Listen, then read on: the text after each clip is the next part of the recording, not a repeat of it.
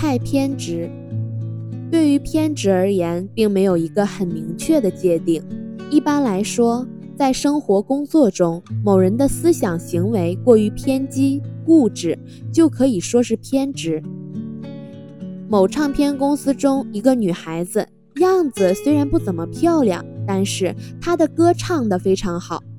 那个女孩子在圈中沉浮了许多年，最后还是黯然退下了。原因就是别人叫她用心唱歌，不要穿得过于奇怪。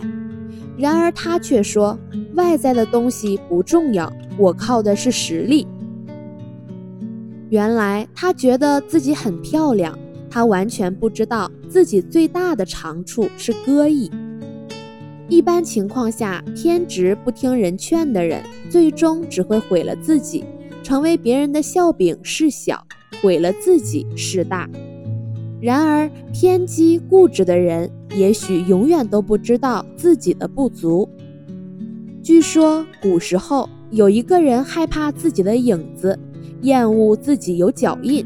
于是他奋力奔跑，想离开自己的影子和脚印。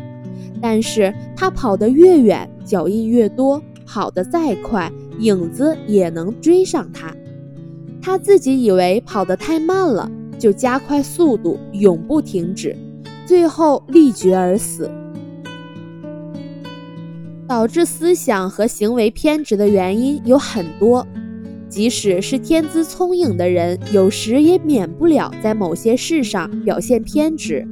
但是，通常日常的一定努力，还是可以避免产生各种偏执思想的。只要你努力，你就能够做得到。下面给你提供克制偏执的方法。如果事情是可以通过观察来解决的，那你就亲自观察观察。使你自己摆脱某些偏执观点的一种好方法，是去了解与你不同的社会集团所持的意见，这样你会发现，这将大大有助改变井蛙之见的僵硬程度。对于那些有足够心理想象力的人来说，假设同持对立观点的人进行辩论，也不失为一种好方法。这种方法较之与对手进行面对面的谈话有一个优点，就是这种方法不会受到那种时间和空间的限制。如果你现在已经做出了偏执的事情，但还没有使你从你现在所从事的工作中出局的话，那么你得马上行动，找到导致你做出偏执事情的原因来。之后根据实际改正，那还来得及。千万不要继续以偏执的思想来思考做事，因为那样只能使你更快的从你所从事的领域中被淘汰出局。不切实际，有点职场经验的人都知道，常常有一种人，特别是新人，也包括一部分别有用心的老油条。因为他们在每个公司都待不长，所以也许他们年龄一大把，却永远是职场新人。他们一进公司就急于表现自己的才能，会提出一些激情冲天、大而无当、不切实际的计划。这大多数有着不着边际、脱离现实的计划，就好比空中的楼阁，看似美丽，但却没有牢固的根基。某一陷入困境的餐饮企业邀请某一小有名气的策划师为其出谋划策，该君冥思三日，便拿出了一个令全世界瞠目结舌的计划：建万人大餐厅，绝对有轰动效应。按照最保守估计的人均消费五十元，每日早餐上座率为百分之三十。中餐和晚餐上座率为百分之六十，则每日有一万八千人进餐，日营业额可以达到七十五万元，一年就是两个多亿。由于集中经营，可以大幅降低成本，毛利就可以达到一个亿以上。另外还有无法估量的外卖和边际利润。该公司老板听了大师的聒噪后，热血沸腾，立即责有关部门着手运作。但在运作过程中，步步都行不通。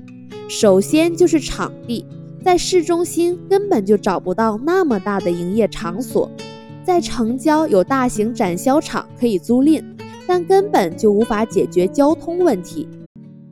另外，消防局坚决反对在消费者如此密集的地方搞餐饮业，火灾隐患极大，根本就不给颁发消防许可证。卫生防疫部门也明确表示反对。一旦发生万人集体食物中毒事件，就是全市所有医院的病床全部腾出来也不够。还有公安部门担心的集体性治安隐患。该企业的老板再请策划大师拿出锦囊妙计，这位智慧大师早已带着智力费在人间蒸发了，而该企业的状况更是雪上加霜。抱怨成患。假如你常常这样抱怨：“我是一个贫穷的人，我不行，我不可能取得其他人那样的成就，我绝不可能变得富有，我不具备其他人的那些能力，我是一个 loser。”降临到我头上总是厄运，那么你就为自己成功之路多设置了一道障碍，你就会感到苦恼之事更苦恼。困难之事更困难，你就会更难摆脱破坏你平和心境、破坏你幸福的心理敌人。就这样，你每让负面情绪多主宰一次灵魂，他们就会在你的意识里钻得更深一些。假如你总是想象自己可能事业不顺，并总是做这样的准备和担心；假如你总是抱怨时运不济。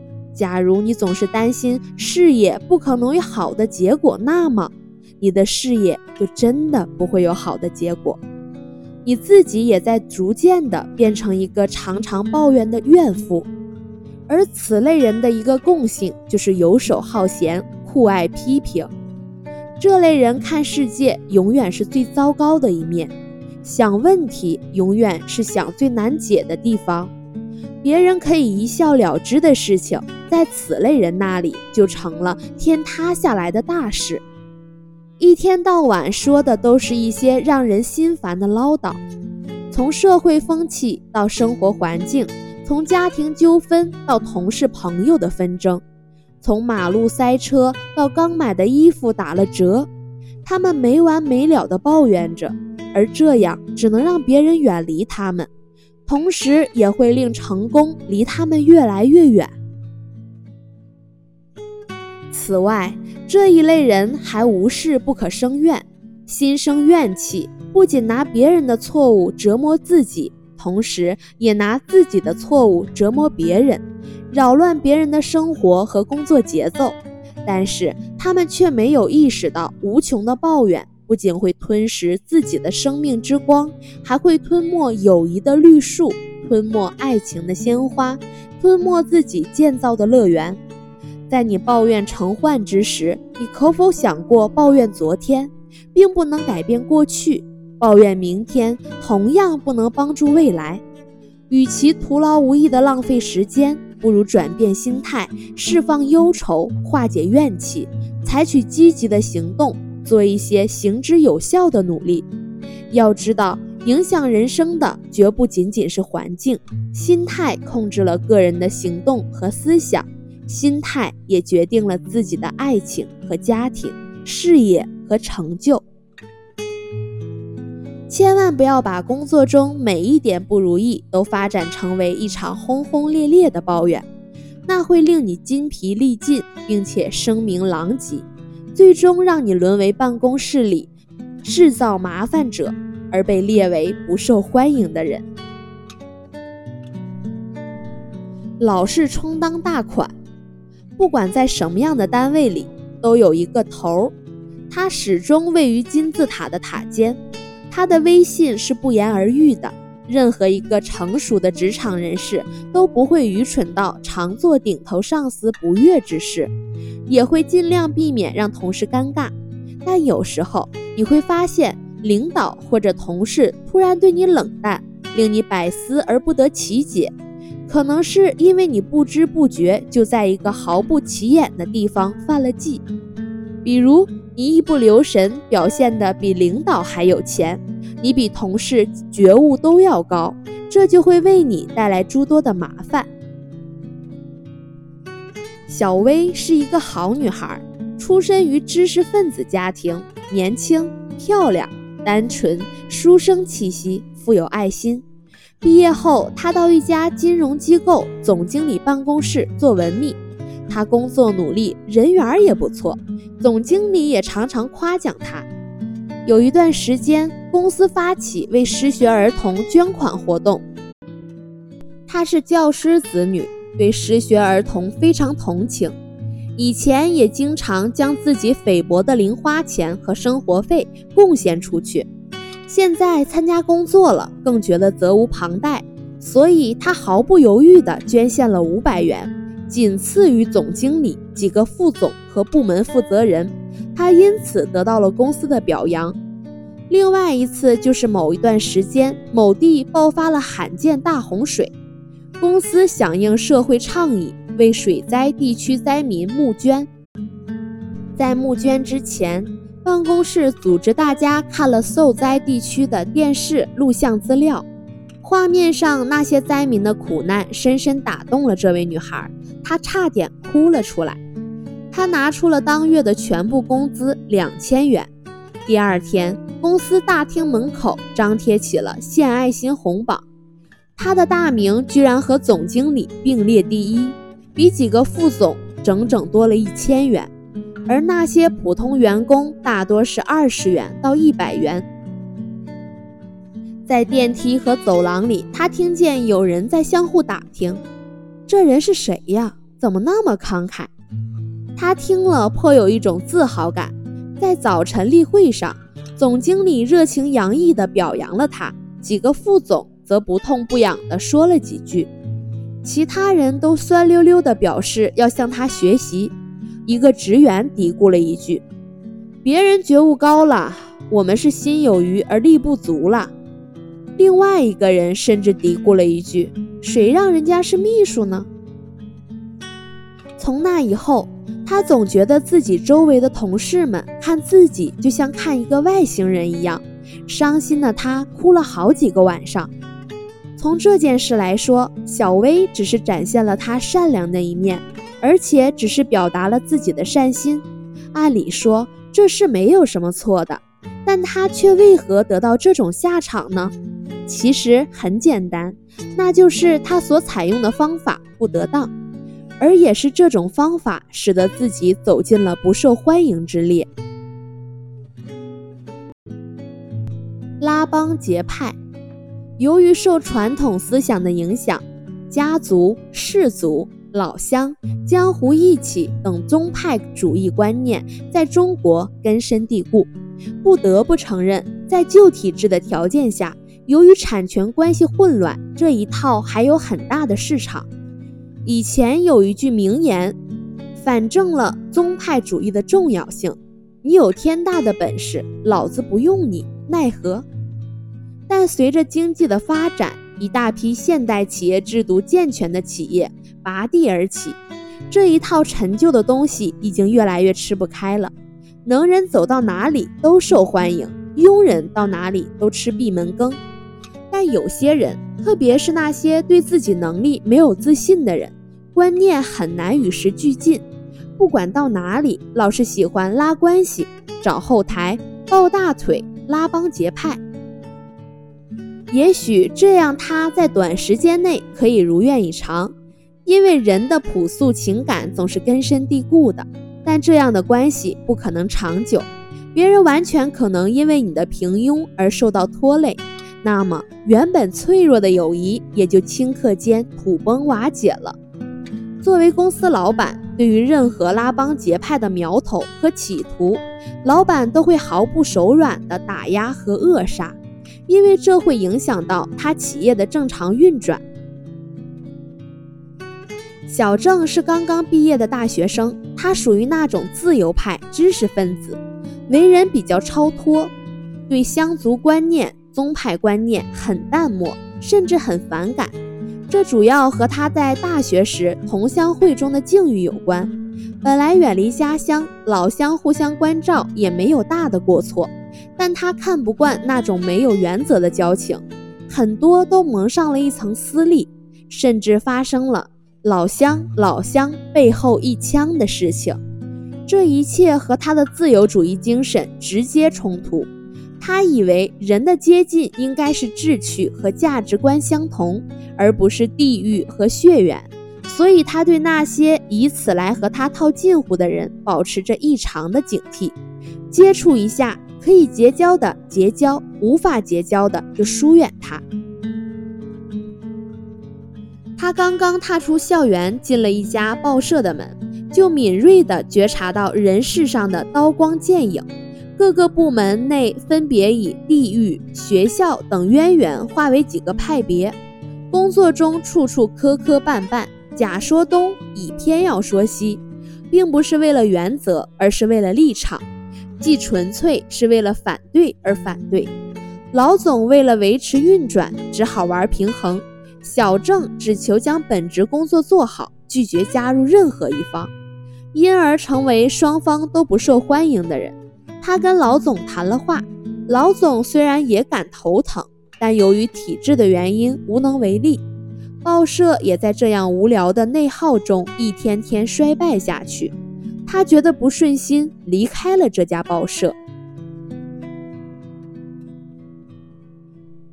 心术不正。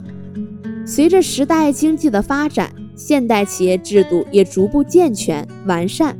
其所体现出的一个重要特点是企业所有权和经营权分离，并由此诞生了一些职业经理人，拥有专业管理经营能力，并以此为职业的人。他们是企业的管家、大夫、救火队员和领头羊，但更加本质的身份依然是打工仔，只不过是战略性工蜂，是头号打工仔而已。于是，个别职业经理人心里失去平衡，觉得奶妈抱孩子都是人家的，对企业没有归宿感，产生了有权不用、过期作废的心态。这就不仅仅是心理失衡，而转换成了心术不正。他们一边对老板阳奉阴违，一边偷偷培植自己的势力，对不属于自己的东西垂涎欲滴。一旦自以为掌握了核心资源，就明修栈道、暗度陈仓，甚至到了最后反击一战。但遗憾的是，由于从一开始他们没有找准自己的位置，高估了自己的智商，低估了别人的能量，终于落得个鸡蛋碰石头的结局。一定要相信，没有人会无缘无故的成为你的老板，即使退回到宿命的观点。很多事情你是注定无法改变的，比如人们都会认为管仲比齐桓公，诸葛亮比刘备，曹操比汉献帝，司马爵比曹乌都聪明得多，还有不计其数的宰相都比他们的老板贤明，但他们注定只能够做到 CEO 这个位置，功可以高，但绝对不要盖主，这是一条不可逾越的红线。所以，一个成熟的职场斗士，他必须非常清楚自己到底是谁，几斤几两，最多能够走到哪一步。张某是某名牌大学的 MBA，在某私营企业老板的邀请下加盟该公司任 CEO。老板是个只有小学文化的农民企业家，经过十多年的打拼，产品已经行销全国，员工达到一千多人。但此刻，企业不可避免地遇到了所有家族企业的通病：管理混乱、裙带关系严重等等。老板的思想比较开明，力排众议，决定用高薪招贤纳士。张某就是在众多的竞争者中被老板垂青确定的。在迎接新老总的全体员工大会上。老板隆重推出他，并郑重宣布自己从此以后彻底退出总经理职位，只担任董事长，绝不过问公司的具体管理和经营，今后全权由能人负责。张某就这样风风光光的走马上任了。事后证明，老板兑现了自己的承诺，从不干涉公司具体事务。即使有很多人打新老总的小报告，老板也绝不轻信，还批评了告密者。年底，老板也按照合同付清了给他的高额年薪。刚开始，张某还兢兢业业的，无论管理还是业务都大有起色，对老板也是毕恭毕敬。但随着自己威信的不断提高，随着自己亲信的不断增加，随着自己对业务的不断熟悉和关系网络的不断广泛，他渐渐地迷失了自己。他先是利用自己的亲信搞起了代理人公司，什么乱七八糟的费用都拿过来报销，用公司的资源养肥了个空壳公司。在公司内部，他居然还想和老板平起平坐。刻意的淡化老板的影子，处处突出自己。今天在电视上夸夸其谈，明天在杂志封面上摇头晃脑，以至于达到了外人都不知道这个企业到底姓什么的地步。终于，一个优秀的民营企业被掏空了，而 CEO 却成了一颗冉冉升起的企业新星。由于其心术不正。公司的财务漏洞越来越大，很快陷入困境。董事会强烈要求进行财务监管，这本来是董事会正常的监督权利，但他却以种种理由拒绝。公司成了一个话听不进、针插不进、水泼不进的独立王国，终于激怒了老板。他召集老部下，策划了一次宫廷政变。轻易就将这个心术不正的张某扫地出门，并且将其送上了法庭。